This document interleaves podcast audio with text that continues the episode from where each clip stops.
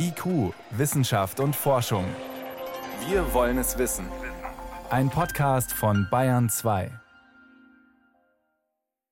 Willkommen zum Corona News Podcast. Ich bin Jan Toczynski, Wissenschaftsredakteurin beim Bayerischen Rundfunk und wir sprechen über die wichtigsten Corona-Fragen dieser Woche auch mit Dr. Christoph Spinner, Infektiologe und Pandemiebeauftragter des Münchner Klinikums rechts der ISA. Hallo, Herr Dr. Spinner. Hallo, Frau Tuczynski. Schönen guten Tag. Herr Spinner, Sie sind diese Woche nicht in München, sondern in Berlin bei einem internationalen Kongress zum Thema HIV. Das ist auch eins Ihrer Spezialthemen. Und jetzt sind Sie gerade in Berlin, wo in Teilen virtuell die internationale AIDS-Konferenz stattfindet. Letztes Jahr ist sie ja ausgefallen.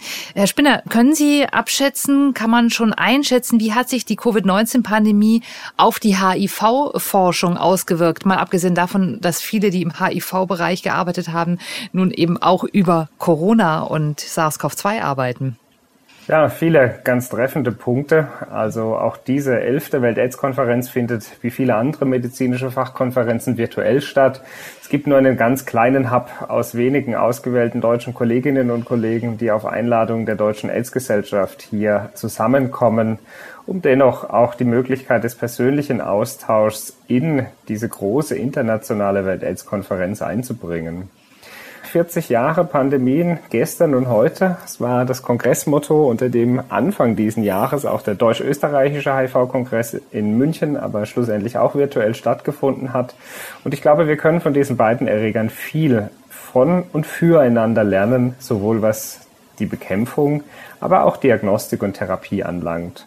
Und ich glaube, sehr viele Diskussionspunkte und Veranstaltungen auf dieser 11. Welt-AIDS-Konferenz widmen sich auch vor allem der Frage, wie beeinträchtigt Covid-19 die HIV-Versorgung und Forschung.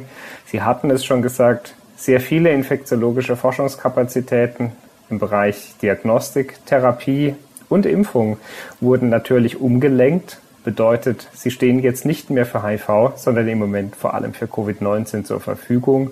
Das macht ja auch Sinn jetzt. Man darf aber nicht vergessen, dass gegen HIV schlussendlich immer noch keine kurative Heilung existiert, also wir auch dort nicht aufgeben dürfen. Und Sie können sich vielleicht auch vorstellen, in der westlichen Welt spielt Ressourcenknappheit eine deutlich untergeordnetere Rolle aber gerade in den ärmeren Ländern der zweiten und dritten Welt, insbesondere in Afrika, ist die Versorgung mit HIV-Medizin an vielen Stellen fast vollständig zusammengebrochen oder doch erheblich eingeschränkt worden. Nicht zuletzt, weil auch finanzielle Mittel fehlen.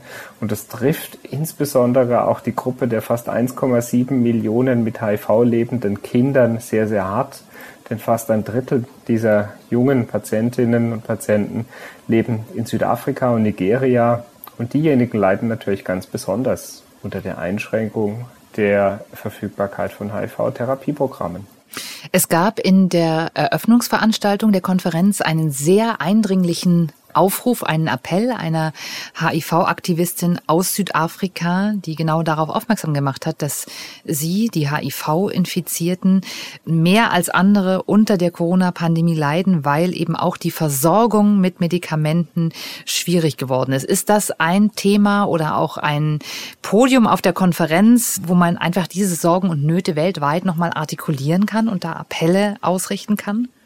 Ja, natürlich. Und ich glaube, es ist auch ganz wichtig, denn auf der einen Seite stehen moderne therapeutische Möglichkeiten wie Telemedizin, Videosprechstunden auf der ganzen Welt zur Verfügung. Sie werden hier auf der Konferenz auch intensiv diskutiert. In vielen Ländern der Erde sind die Ressourcen im Gesundheitswesen aber sehr viel erheblicher eingeschränkt. Das heißt, sowohl die laborchemische Begleitung, also regelmäßige Blutabnahmen, wie auch Arztgespräche können gar nicht in der Regelhaftigkeit stattfinden, wie wir sie kennen. Wir müssen froh sein, moderne und verträgliche antiretrovirale Therapien zu diesen Menschen mit HIV bringen zu können. Und Sie hatten schon gesagt, gerade in strukturschwachen Regionen ist die Versorgung mit den knappen infektiologischen Ressourcen kollabiert. Und ich glaube, was wir sehr häufig vergessen, in Afrika sind derzeit auch nicht mehr ganz ein Prozent der Bevölkerung gegen Covid-19 geimpft. Also wir haben erhebliche Herausforderungen und die Welt-AIDS-Konferenz hat natürlich auch die Aufgabe, auf die Bedürfnisse dieser Menschen aufmerksam zu machen. Denn ich glaube, die Pandemie ist eine globale, sowohl was HIV als auch Covid-19 anlangt. Und deshalb müssen wir uns diesen Problemen auch gemeinsam stellen.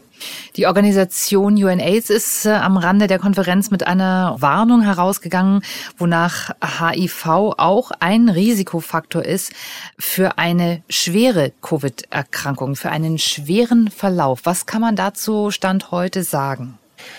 Nachdem wir zunächst davon ausgingen, dass Menschen mit HIV tatsächlich ein kaum erhöhtes Risiko für schwere Verläufe haben, zeigte sich ja dann rasch, dass unbehandelte HIV-Infektionen, also nachweisbare Viruslast, aber auch niedrige Helferzellen, also Einschränkungen der Funktionalität des Immunsystems, mit einem erhöhten Risiko schwerer Verläufe einhergehen. Meine Kollegin Laura Waters aus London, die Vorsitzende der britischen HIV-Assoziation, hat sich dazu gestern auch in einem tollen Übersichtsvortrag nochmal dem aktuellen Wissen gewidmet. Und ich denke, man kann es so zusammenfassen, dass Menschen mit einer ausreichend gut behandelten HIV-Infektion tatsächlich kaum ein erhöhtes Risiko haben. Anders sieht es aber aus für Menschen, die einst eine weit fortgeschrittene HIV-Infektion im Stadium AIDS hatten, unbehandelte Infektionen oder eben niedrige Helferzellen. Und deshalb gehören diese Menschen ja auch in Deutschland zur Gruppe der Menschen mit erhöhter Priorität zur Covid-Impfung, denn sie können besonders von der Covid-Impfung im Sinne der Vermeidung schwerer Verläufe profitieren. Gibt es unter den HIV-Forschenden die Sorge, dass äh, die Corona-Pandemie sozusagen den Blick da etwas weglenkt, also dass die äh, Forschung bei HIV da vielleicht drunter leiden könnte? Ich glaube, die Sorge gibt es, aber ich persönlich sehe darin vor allem eine große Chance. Die beiden Pandemien unterscheiden sich insbesondere im Hinblick auf die Übertragung. Während SARS-CoV-2 durch Aerosole und Tröpfchen übertragen wird, wird HIV ja nur durch Blut- und Schleimhautkontakte übertragen. Mit HIV haben wir zwar seit 40 Jahren Erfahrung im Umgang mit der Pandemie, weitreichende Fortschritte im Bereich Diagnostik und Therapie, aber leider noch nicht im Sinne einer kurativen Heilung und Impfung erreicht. Bei SARS-CoV-2, Covid-19 steht uns ja nicht mal ganz nach einem Jahr bereits der erste Impfstoff zur Verfügung. Ich glaube, dieses Wissen, was wir jetzt gewonnen haben, muss sich am Ende verbinden lassen. Es sind am Ende beides Infektionserkrankungen und wenn wir geschickt das Wissen miteinander verbinden, dann erhoffe ich mir am Ende auch Synergien für die Bekämpfung beider Pandemien. Bei Corona, äh, Sie haben es gerade schon erwähnt, ging das alles sehr schnell mit der Impfung. Ich kann mich auch erinnern im letzten Jahr, dass es unter den HIV-forschenden Kollegen gab, die eher skeptisch waren, dass es so schnell gehen könnte mit einer Corona-Impfung. Vielleicht auch vor dem Hintergrund, dass es das bei HIV eben bis heute nicht gibt. Wie optimistisch sind Sie denn, Herr Spinner, dass wir da jemals eine Impfung haben werden? Oder sind Sie eher äh, von der Fraktion, die glaubt, es wird um Heilung gehen bei HIV, um kurative Heilung. Das wird eher das Mittel der Wahl sein. Glauben heißt am Ende ja nicht Wissen. Und Aufgabe der Wissenschaft ist es, das Wissen zu mehren. Also ich glaube, wir dürfen vor allem nicht aufhören, Forschungsprogramme und Aktivitäten auch auf die protektive Schutzimpfung, also eine wirklich vor der Infektion schützende Impfung vor HIV zu fokussieren. Es gab vor einigen Jahren bereits eine große Studie, äh, die aus dem US-Militär mitfinanziert wurde und in Thailand durchgeführt wurde, die leider nur Schutzraten von um 30 Prozent gegenüber HIV-Infektionen zeigte. Und einer der ganz wesentlichen wesentlichen Unterschiede, obgleich wir Mutationen bei Corona zurzeit sehr häufig diskutieren, können Sie alleine daran erkennen, dass es bislang nur wenige griechische Buchstaben gibt, die vergeben wurden. Für die Varianten bei HIV sind es sehr, sehr viel mehr. Also das HIV-Virus selbst mutiert sehr, sehr häufig. Und deshalb ist es auch entsprechend so schwer, Impfstoffe zu produzieren, die wirksam schützende Antikörper im Menschen auslösen. Und deswegen bin ich tatsächlich sehr viel skeptischer, was Schutzimpfungen gegenüber HIV anlangt. Wir werden das weiter im Blick behalten und widmen uns jetzt erstmal den aktuellen Themen rund um die Corona-Impfung, die wir ja schon haben. Und auch da wird weiter unter Hochdruck geforscht, vor allen Dingen zum Thema Immunität nach Impfung. Da gibt es einige interessante Veröffentlichungen dieser Tage. Schauen wir uns doch erstmal den Impfstoff von Johnson Johnson an. Da wurde jetzt eine Immunantwort untersucht gegen die Delta-Variante und das sieht gar nicht schlecht aus, nämlich eine Immunantwort bis zu acht Monaten nach Impfung, Herr Spinner. Stimmt Sie das hoffnungsfroh? Was wurde da untersucht?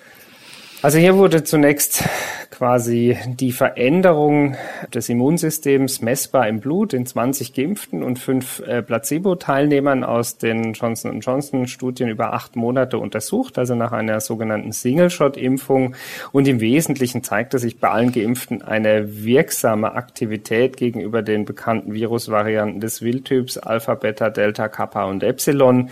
Und zwar auch noch nach acht Monaten. Es gab zwar drei Kandidaten, die rasch abfallende Antikörperspiegel hatten. Es gab äh, hierbei auch zwei Teilnehmer, die danach mRNA aufgefrischt wurden.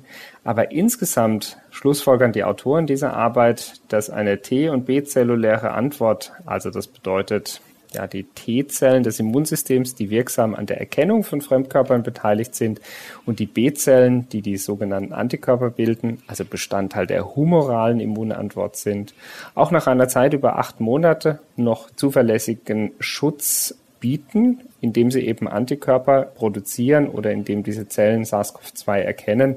Und nach allem, was wir heute wissen, gehen wir natürlich davon aus, dass diese acht Monate dann auch mit einem Schutz gegenüber Covid-19 vergesellschaftet sind. Das heißt aber zum einen, das sollte auf jeden Fall noch an mehr Studienteilnehmern untersucht werden. Es ist eine relativ kleine Zahl und wahrscheinlich auch noch über einen längeren Zeitraum, oder? Also es ist durchaus auch denkbar, dass diese Immunantwort eben auch noch länger anhält. Ja, sehr wahrscheinlich sogar. Wir gehen ja davon aus, dass die Immunantwort, und das wissen wir vor allem von Genesenen, auch noch nach über als acht Monaten vorhanden ist. Wir sehen aber, wie auch in dieser Arbeit, zumindest bei einzelnen Menschen rasch abfallende Antikörperspiegel. So bleibt also die Frage, wer muss nach welchem Zeitraum wieder aufgefrischt werden? Und sind Antikörper überhaupt die richtige Messgröße, um Schutz zu bestimmen? Deswegen diese kleinen Arbeiten wie hier, die wir eben diskutiert hatten, dienen dazu, die Reaktion des Immunsystems im Detail zu untersuchen. Die Schutzwirkung selbst muss man dann tatsächlich in den großen Zulassungsstudien mit vielen Zehntausenden Menschen beobachten, denn am Ende kommt es ja nicht darauf an, ob ein geimpfter Antikörper oder zellulären Schutz gegen SARS-CoV-2 hat, sondern eine Infektion und schwere Verläufe zu vermeiden. Und deshalb sind auch nach Verfügbarkeit der Impfstoffe die Fortführung dieser Impfstudien so wichtig? Fast zeitgleich ist eine Vorveröffentlichung erschienen, die sich mit der T-Zell-Antwort von mRNA-Impfstoffen auseinandersetzt und festgestellt hat, die ist stärker als bisher gedacht. Was wurde da genau untersucht, Herr Spinner? In dieser Arbeit wurde die Immunantwort etwa sieben Monate nach einer Moderna-Impfung im Vergleich zu Genesenen untersucht. Auch hier ging es wieder darum, wie ist das Profil der Immunantwort der Geimpften im Vergleich zu Genesenen. Da steht auch nicht zuletzt die Frage dahinter, schützt eine Impfung so breit wie eine durchgemachte Infektion? Denn bei der durchgemachten Infektion geht man davon aus, dass das Immunsystem eben viele Antikörper gegen viele unterschiedliche Angriffsstellen des Virus entwickelt, wobei übrigens nicht alle davon auch wirklich neutralisierend, also schützend sind. Auf der anderen Seite wissen wir aber auch gerade bei respiratorischen Erkrankungen, also Atemwegserkrankungen, dass die sogenannte zelluläre Antwort des Immunsystems eine ganz wichtige Rolle spielt. Und ich hatte eben schon versucht zu erklären, die zelluläre Immunantwort dient vor allem dazu, Fremdkörper und ja, fremde Organismen, also auch Viren zu erkennen, um nachfolgend eine Immunantwort auszulösen. Und auch in dieser Vorveröffentlichung, auf die Sie sich jetzt beziehen, zeigte sich, dass nach sieben Monaten das Immunsystem fortwährend eine T-zelluläre Erkennung von SARS-CoV-2 ermöglicht. Man muss vielleicht auch sagen, dass die Untersuchung dieser zellulären Immunantwort wirklich komplex ist, in der Routine gar nicht zur Verfügung steht und deshalb Forschungsfragestellungen vorbehalten bleibt. Und könnte ein Hinweis darauf sein, dass eben diese Gedächtniszellen, die T-Zellen, vielleicht eben doch einen längeren Schutz bieten, auch über diese Zeit hinaus. Da gab es ja auch schon andere Studien dazu, die sogar schon prognostiziert haben, das könnte sogar eine ja lebenslange Antwort vielleicht sein. Also dass zumindest eine Infektion eben erkannt wird und dann das Immunsystem aktiviert wird. Theoretisch denkbar, da bin ich tatsächlich persönlich nicht so zuversichtlich, denn gerade Atemwegserkrankungen gehen mit einem eher schlechteren Training des Immunsystems einher. Bedeutet auch, wenn wir nicht regelmäßig in Kontakt mit diesen Erregern sind, dann geht die Erkennungswahrscheinlichkeit zurück. Man muss sich das Immunsystem an der Stelle aber auch so vorstellen, es gibt nicht nur Schutz und kein Schutz, sondern zwischen Schutz und kein Schutz gibt es quasi eine stufenfreie Graduierung. Bedeutet, der Schutz kann eben zu und abnehmen. Hauptproblem liegt vor allem darin, dass wir heute keine gut etablierten Marker im Blut kennen, wie wir die Schutzwirkung wirklich gut untersuchen und vorhersehen können. Und darin liegt eine der größten Herausforderungen der Wissenschaft aktuell, um diese Frage zu beantworten. Denn eines ist vollkommen unstrittig. Nicht alle Menschen werden nach der heute ausgeübten Ein- bzw. Zweifach Grundimmunisierung einen völlig vergleichbaren Schutz haben. Weil Sie die Marke der Immunisierung gerade angesprochen haben, bringt mich das zu einer anderen Frage. Es gibt Kollegen von Ihnen, die da etwas zuversichtlicher sind. Einen aktuellen Nature-Artikel dazu äh, gab es dieser Tage, wo man sich sehr zuversichtlich zeigt, dass es zu einer präziseren Immunitätsaussage eben über den Antikörpernachweis kommen könnte, als wir das bisher kennen. Was müsste denn gegeben sein, dass so ein Nachweis tatsächlich als, ja, als Immunitätsnachweis akzeptiert würde, wie müsste der dann beschaffen sein? Natürlich ist das theoretisch denkbar und ich glaube, das Bedürfnis im klinischen Alltag, wenn ich meinen Patientinnen und Patienten gegenüber sitze und diese Frage versuche zu beantworten, könnte größer gar nicht sein. Allerdings muss das Nachweisverfahren eben in großer Fläche breit durchführbar sein. Es muss standardisiert, also herstellerübergreifend vergleichbar sein. Die Erkennung der neutralisierenden Antikörper muss gleich gut funktionieren, völlig unabhängig davon, welche Impfung eingesetzt wurde. Denn die Antikörper, die nach den einzelnen Impfungen gebildet werden, unterscheiden sich ja durchaus. Und wir müssen am Ende auch besser verstehen, ob alleine die Höhe neutralisierender Antikörper wirklich mit einem Schutz vor Infektionen und schweren Verläufen einhergeht. Und dann kommt es eben auch noch darauf an, mit diesem Marker unterscheiden zu können, wird dadurch die Infektion verhindert oder wird der schwere Verlauf verhindert. Und dafür reicht die Wissensgrundlage, also die Datengrundlage heute noch nicht aus. Es gibt viele interessante Arbeiten, auch sehr, sehr hochrangig international veröffentlicht, die Hinweise geben, dass es einen Zusammenhang zwischen neutralisierenden Antikörpern und deren Höhe und dem Schutz vor Infektionen gibt. Hm. Wie müssten denn ideale Antikörper aussehen, die eine möglichst breite Immunantwort auslösen und dann auch belegbar machen? Auch damit haben sich ja Studien inzwischen beschäftigt.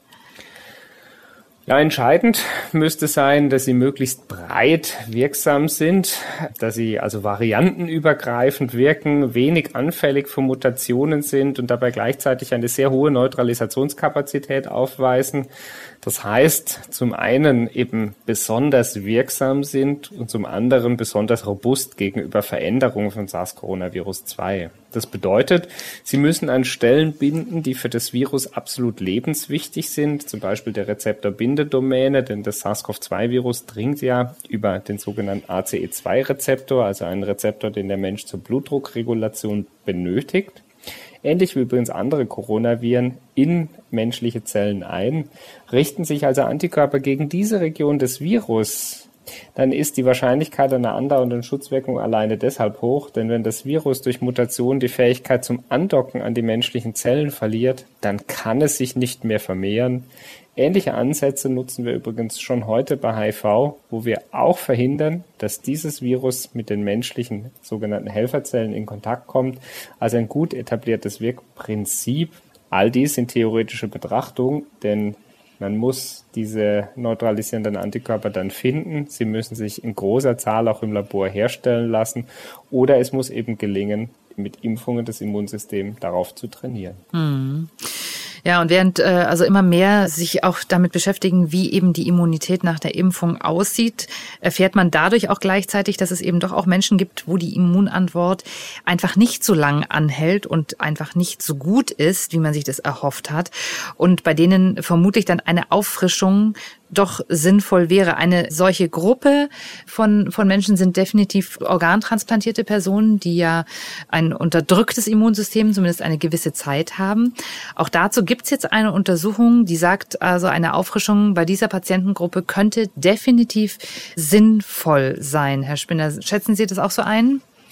Ja, in jedem Fall. Also wir rechnen ja damit, dass gerade Menschen, deren Immunsystem durch Medikamente in seiner Aktivität gehemmt wird, übrigens genauso wie unsere Menschen mit HIV, die keine normale Funktion des Immunsystems haben, schlechter auf Impfungen gegen Covid-19 ansprechen. Und die Arbeit, die die Kollegen aus Frankreich hier im New England Journal veröffentlicht hatten, hatte im Wesentlichen untersucht, ob ein, durch eine sogenannte dritte Impfung ein höheres Level neutralisierender Antikörper erreichbar ist. Und dem ist so. Also es geht hier um etwa 100 organtransplantierte Menschen, die aufgrund des Erhalts Organen fremder Organismen, also hier anderer Menschen, sehr wirksame Medikamente zur Hemmung des Immunsystems einnehmen müssen. Und hier zeigte sich, dass nach einer zweiten Impfung nur etwa 40 Prozent, aber nach einer dritten Impfung fast 70 Prozent schützende Antikörper haben. Daraus kann man zwei Dinge ableiten. Zum einen, bei Menschen mit schlechterem Immunsystem scheinen mehr Impfungen am Ende doch zur Einsetzung der Immunität zu führen. Und zum Zweiten, und ich glaube, da müssen wir jetzt uns hinentwickeln zu individualisierten Impfempfehlungen, müssen wir herausfinden, welche Menschen sind unter hohem Risiko schwerer Verläufe und durch eine Grundimpfung mit ein oder zwei Impfungen eben nicht ausreichend geschützt. Beunruhigend sind trotz allem die Schilderungen von Fällen, wo vollständig Geimpfte sich wieder infizieren konnten. Wir haben da schon einige Fallbeispiele aus Großbritannien, ja, und auch aus Israel vor allen Dingen gehört. Da wurden solche Fälle jetzt auch untersucht. Jetzt hier haben wir gerade aktuell einen Fall bei den Salzburger Festspielen, wo ein Zuschauer, der vollständig geimpft war, offenbar Corona infiziert war und andere angesteckt hat. Also das Thema der sogenannten Durchbruchsinfektionen, das beschäftigt uns. Herr Spinner, was können Sie uns sagen zu der Untersuchung aus äh, Israel, da hat man sich Personen angeschaut, die eine solche Infektion, eine Durchbruchsinfektion mitgemacht haben, durchgemacht haben. Was hat man über diese Patienten herausgefunden? Also hier geht es um die Untersuchung von 152 Personen mit sogenannten Impfdurchbruchsinfektionen mindestens sieben Tage nach der Zweitimpfung, also Personen, die als vollständig geimpft gelten. Und hier zeigt es sich tatsächlich, dass von diesen 152 Personen, die nach äh, vollständiger Impfung infiziert waren, sogar jeder fünfte verstorben ist. Jetzt klingt es zunächst dramatisch. Man muss allerdings sehen, es handelt sich jetzt hier um wenige hundert Personen bei vielen Millionen geimpften Israelis. Und zum Zweiten zeigten alle Patientinnen und Patienten einen hohen Anteil an Begleiterkrankungen. Also nur vier Prozent dieser hier beobachteten Personen hatten überhaupt keine Begleiterkrankungen. Etwa 70 Prozent wiesen Bluthochdruckerkrankungen, fast 50 Prozent Zucker, also Diabeteserkrankungen, etwa ein Drittel Herzinsuffizienz und etwa jeder vierte eine chronische Nieren- oder Lungenfunktionserkrankung auf. Fast jeder fünfte zeigte eine Demenz und ebenso jeder vierte war krebserkrankt. Also das bedeutet an der Stelle, diese Menschen weisen nicht nur Vorerkrankungen auf, sondern man kann davon ausgehen, dass das Immunsystem nicht normal funktioniert. Und so legen die Autoren auch sehr transparent dar, dass etwa 40 Prozent über zumindest funktionelle Immunsuppression, also Einschränkung des Immunsystems verfügten oder aufwiesen. Und daraus lässt sich auch so ein bisschen schlussfolgern, dass es zumindest einen Trend gab, dass weniger neutralisierende Antikörper nach Impfung auch mit einem schlechteren Schutz vergesellschaftet waren. Hier ist jetzt aber die Stichprobe dann zu klein, um daraus wirklich sogenannte statistische Signifikanzniveaus abzuleiten. Was bedeutet das für mich übersetzt als Arzt? Also ich glaube, zum einen sollten sich Menschen mit Vorerkrankungen wirklich sehr zeitnah vollständig impfen lassen, sich aber auch darüber bewusst sein, dass diese Impfung keinen absoluten Schutz vor einer Infektion und damit auch nicht vor schweren Verläufen bietet, auch wenn sie die Wahrscheinlichkeit ganz erheblich reduziert. Also daraus lässt sich weder ableiten, dass Impfungen nicht wirksam sind, noch lässt sich daraus ableiten, dass Impfungen eben vollständig schützen. Das können sie nie und ich glaube, es ist auch nicht das Ziel. Es geht ja darum, vor allem das Risiko entsprechend zu minimieren. Vielleicht vergleichbar mit dem Tragen des Sicherheitsgurtes beim Autofahren. Was uns unmittelbar zur letzten Frage heute bringt, Herr Spinner, nämlich, was kann man tun, um sich zu schützen? Das Impfen ist das eine, das haben Sie schon gesagt. In Salzburg bei den Festspielen gibt es jetzt wieder eine FFP2-Maskenpflicht im Festspielhaus. Und da sind wir wieder bei den klassischen Aha-Regeln, über die wir hier schon so oft gesprochen haben. Ist es also das, was wir einfach in den nächsten Monaten weiterhin noch beherzigen müssen, um über die Pandemie zu kommen, solange eben längst noch nicht alle einen vollständigen Immunisierungsschutz haben? Am Ende bleibt es eine Frage der Risiko-Nutzen-Abwägung. primär eine gesellschaftspolitische Frage, aber ich glaube, für mich als Mediziner steht außer Zweifel, solange die Herdenimmunität nicht durch Impfung erreicht ist, bieten Masken, Abstand und Lüften natürlich ganz wirksam und einfache Bekämpfungsmöglichkeiten gegenüber der Pandemie an und es macht ja vielleicht auch Sinn, in öffentlichen Verkehrsmitteln oder eben überall dort, wo viele Menschen unterschiedlicher Hausstände zusammenkommen, die Maske noch zu tragen.